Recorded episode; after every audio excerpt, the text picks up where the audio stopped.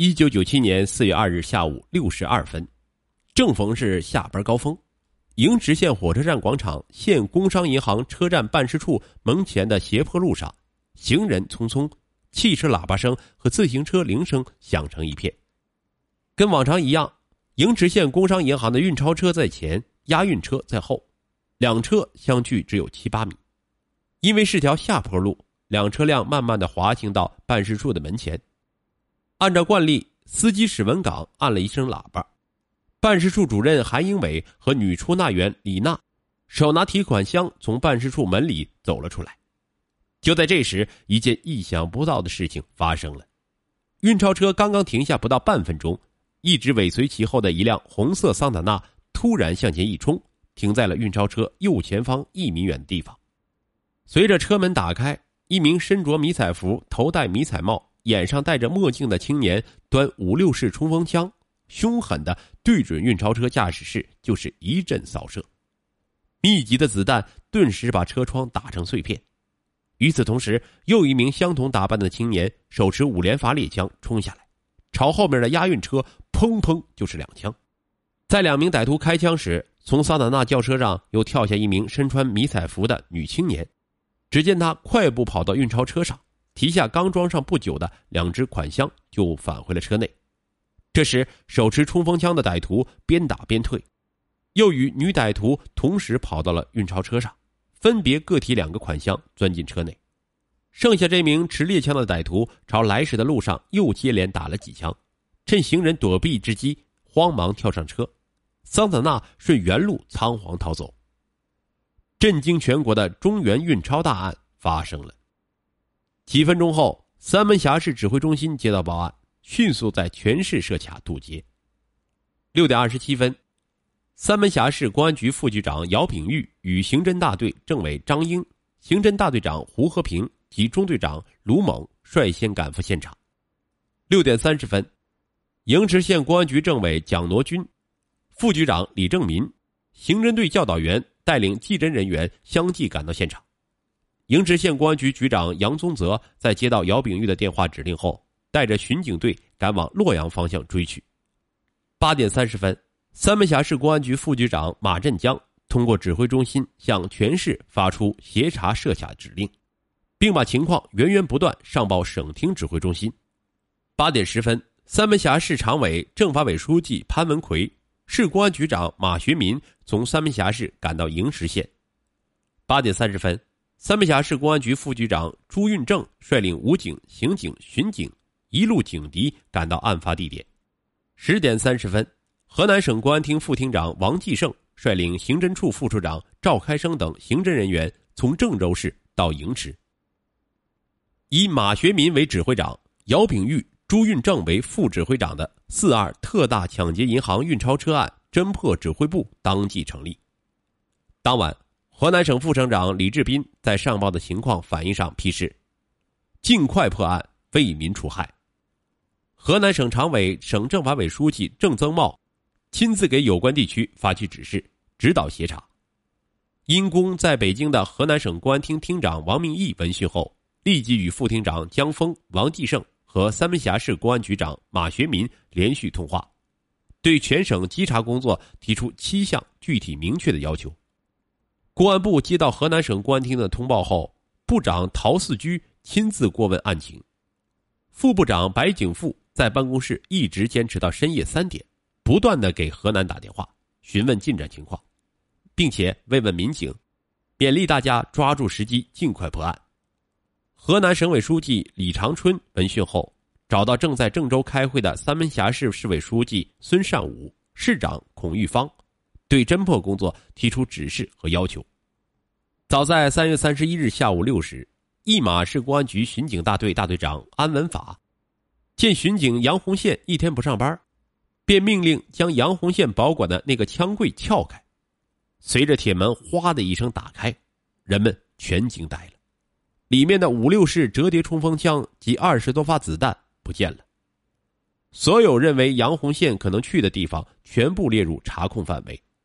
所有与杨红线有关的人均被列入调查访问对象。折腾了一夜，杨红线仍然是活不见人，死不见尸。但却获得了不少有价值的情报。杨红宪从三月二十四日起到失踪前的几天里，多次到营池县宾馆会见一男一女，他自称是西安来的两个朋友。杨红宪从三月下旬多次向民警或亲友借猎枪和子弹。杨红宪与曾因伤害他人被刑事拘留过的义马市长村镇石佛村的青年李清选接触频繁。据调查，李清选于一九九五年在西安组装销售摩托，与一名叫李英的女青年关系暧昧。近几天，李清选与该女青年住在盈池宾馆三零五房。三月三十日凌晨六时，杨红宪开着一辆山路吉普到盈池宾馆，把二李接出。下午三点左右，服务员发现只有李英一个人回宾馆。七时五十五分，李英结账离去，不知去向。根据李英在宾馆填写的身份证住址，去西安调查的侦查员于四月一日打回电话，李英的身份证和地址及姓名均系假的。各种迹象表明，这三人有重大作案嫌疑。义马市公安局当即决定在全市开展大清查。围绕二李一阳的亲友及交往人员开展查控。正当公安机关查控失枪一案时，营池县却发生了这起令人震惊的持枪抢劫银行运钞车案。结合杨红县失踪案，侦破组初步确定，杨红县李清选的照片已经取到，现在要加快李英的人像组合，以相找人。杨红县失踪案与抢劫案从现在起并案侦查。以枪找人，歹徒作案所用的桑塔纳轿车，在经一马营池调查，发现营池县城关镇个体司机杨涛的出租车与此车相似，而杨涛本人及车辆在案发前后均下落不明，由此推断，杨涛也有参与作案或被杀害的嫌疑，所以要围绕杨涛以车找人，同时对李清泉的落脚点西安市和李英居住地宁夏银川市。要加强布控，顺线找人。深夜，指挥部里仍然亮着灯。当晚，除正常设卡外，六百余人的搜索队伍对营池一马的县城和市区及周边偏僻藏身之处开展了地毯式的搜捕行动。驻营池部队也积极参战，加入搜索行列。四月四日中午十二时四十分。在远离义马市区的梁沟村东叶门沟半坡处，搜到一具被焚烧过的男尸，经辨认，死者系出租车司机杨涛。下午七时，义马市公安局接一群众报告，在义马市毛沟村后沟南坡顶上发现一辆红色无牌桑塔纳轿车，经对仪器车辆的勘查，认定该车正是杨涛的车辆。由此推断，歹徒是于四月二日上午将杨涛杀死后。遗失于此，又焚尸灭迹，用此车作案后，又将车遗弃在这里。四月五日早晨八时四十五分，营池县公安局洪阳派出所所长杜军报告：据群众反映，该乡义昌村二十八岁的韩峰有重大作案嫌疑。指挥部认真分析后，当即决定将韩峰列为犯罪嫌疑人之一，并立即报告河南省公安厅指挥中心，在协查通报中加上韩峰。上午十时三十分，义马市公安局又发现一个重要情况：长村乡石佛村焦某早上去地里浇水，在储水的小窑洞内发现一装有物品的塑料编织袋和一鼓鼓囊囊的蓝色背包，拉开后见是现金，即租车到乡派出所报了案。侦缉人员把两个包取上来后，经银行人员辨认，认定此款即四二案件被抢钱款。查点后，共计十一万八千五百元，均为十元以下票面。根据此处离李清选家不远的情况，马学民是当机立断，命令营池县公安局派人直扑李清选家，开展政治攻势。经耐心工作，李清选之母说出四月三日凌晨五时左右，李清选与韩峰曾回家短暂停留，走时带走两床被子及一个床单的重大情况。案情豁然开朗，李清选、韩峰、李英可以肯定是四二案件重大涉案嫌疑人。在义马市毗邻的新安县铁门镇段家沟，有一个方圆两平方公里的大水库，水面是碧波荡漾，当地群众在此养殖鱼种。村民张某在四日布下捕网后，第二网有事儿没有收网，直到第三天，也就是四月六日，他去水库收网，来到下网的地方，突然看见水边的草丛中有一个纸箱子，他很好奇的打开一看，里面装有饼干、方便面、火腿肠、饮料瓶等。他猛然想起这几天营池电视台和一马电视台连续播放的“四二抢劫案”协查通报，猜想难道这是那几个坏家伙留的？他顾不得收网，连忙向派出所报了案。营池县公安局接报后，迅速调人赶到水库，检查后决定以此为中心，在周边所有小卖店调查，同时组织人员在水中进行打捞，捞出棉被两条、迷彩服裤子一条。及一根牛仔背包带。外出调查的民警反映，四月三日曾有一男青年在一代销点买过此种食品。四月三日，还有人在石佛村附近见过韩风。种种迹象表明，歹徒就在附近隐藏。四月七日九时，汝州市公安局打来电话，称在临汝镇的卡点上截获两男一女，带有大量现金。特征与省厅通报的四二案犯嫌疑人相似。指挥部闻讯火速直奔临汝镇派出所，经就地突审辨认，被截获的两男一女正是李清选、韩峰和李英，截获现金三十五万八千二百一十三点七五元。同时，汝州市公安局协助三门峡市警方在宜阳、洛阳获取冲锋枪和猎枪各一支，子弹六十余发。李清选，男，三十岁，义马市人；韩峰，男，二十八岁，营池县人；杨淑银，化名李英，女，十九岁，宁夏银川市人。一九九六年上半年，李清选因做生意亏本，负债累累，多次与韩峰密谋抢劫银行运钞车。七月，李在银川认识了杨淑银，从此二人同居。今年三月，李杨返回一马。多次在营池查看地形，伙同韩风做抢劫的准备。三月三十日，李清选和杨淑银以上山打猎为由，将一马市公安局巡警杨红线诱骗至山上，在密林中，李清选趁杨红线不备，一枪把杨击倒在地。